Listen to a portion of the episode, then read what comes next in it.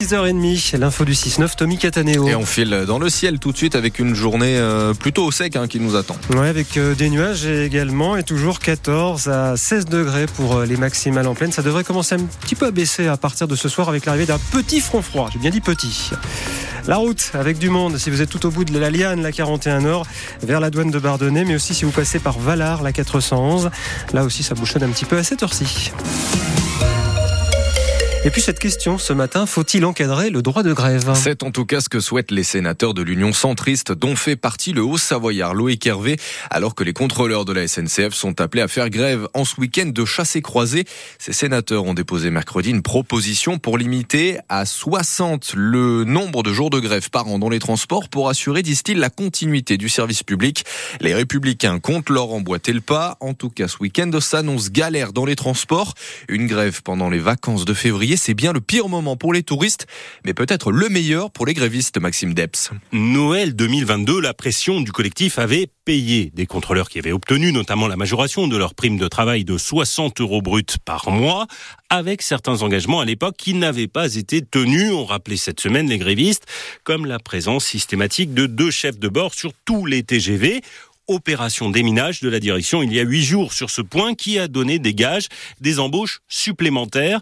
Mais le nœud, le nerf de la guerre reste bien entendu la rémunération et là qu'importe les moyens de pression, vacances scolaires ou non, on voit mal un bouger de la direction, en tout cas pas à la hauteur des espérances de Sudrail, les 150, 200 euros bruts par mois qui permettraient d'éteindre la flamme, d'autant que Jean-Pierre Farandou, le PDG, a déjà mis un billet sur la table, 400 euros de prime pour tout le monde versé en mars et la promesse de rencontres bilatérales aussi pour améliorer les conditions de travail en fin de carrière. La direction se dit prête à en discuter, mais pas sous l'emprise d'une grève dans un climat apaisé. Maxime Debs pour France Bleu, pays de Savoie. À Val d'Isère, un Américain de 20 ans grièvement blessé hier en fin de journée lors d'un accident de speed riding, cette discipline qui permet d'alterner vol et glisse. Le skieur, équipé d'une voile, a chuté à pleine vitesse au bord de la piste des Santons dans le secteur de Bellevarde. Il a vite été pris en charge par les pisteurs de la station et héliporté par les secouristes de la CRS Alpes à l'hôpital de Grenoble. Il souffre d'un traumatisme crânien et d'un traumatisme facial. Fin de cavale pour l'ado de 17 ans recherché depuis Noël. Ce jeune détenu de la maison d'arrêt de Bonneville avait profité d'une visite médicale à l'hôpital de Contamine sur Arve pour se faire la malle. Il a finalement été arrêté en Allemagne fin janvier. Un mandat d'arrêt européen avait été lancé contre lui pour vol à main armée et évasion. Vous avez toutes les infos sur notre site internet francebleu.fr. Le président ukrainien est en visite à Berlin puis à Paris. Volodymyr Zelensky doit signer des accords de sécurité bilatéraux et plaider en faveur d'un accroissement du soutien militaire de la France et l'Allemagne, alors que sur le terrain, les forces ukrainiennes sont en difficulté face à l'offensive russe. La France se dit prête à produire 78 canons César cette année pour aider l'Ukraine, en plus des 30 déjà livrés. L'Allemagne, quant à elle, pourrait augmenter ses livraisons d'obus à l'Ukraine. C'est l'info sportive de cette fin de semaine. Kylian Mbappé quittera le PSG en fin de saison. Le capitaine des Bleus l'a annoncé aux dirigeants parisiens hier, après sept saisons passées au club. La grande question désormais, c'est où ira Kiki le Real Madrid, club qu'il fait rêver depuis tout petit, fait partie des grands favoris pour l'accueillir. En handball, la team Chambé est de retour au phare ce soir pour la 17e journée de Star League. Les jaunes et noirs reçoivent Cesson Rennes à 20h. Ils sont actuellement 12e du championnat. Les Chambériens sont 7e et veulent tout donner pour être dans le groupe de tête des quatre premiers à la fin de la saison.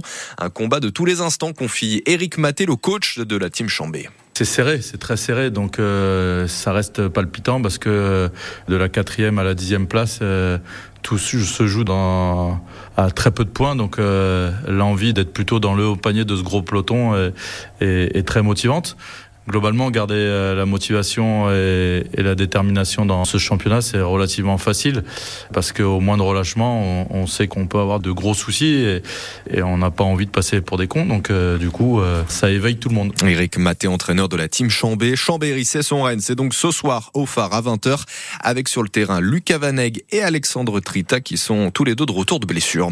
En rugby, 19e journée du championnat national aujourd'hui nos Chambériens du SOC se déplacent à Massy. Le coup d'envoi, c'est à 19h30.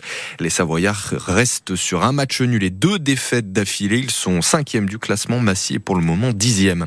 Et puis en biathlon, pas de Savoyard ni de Savoyarde sur le podium des championnats du monde hier. Faut bien en laisser un peu pour les autres. Laurent, ce sont donc les francs-comtois Quentin Fillon-Maillet et Lou Jean Monod qui se sont imposés hier sur le relais mixte simple à Nové Miesto.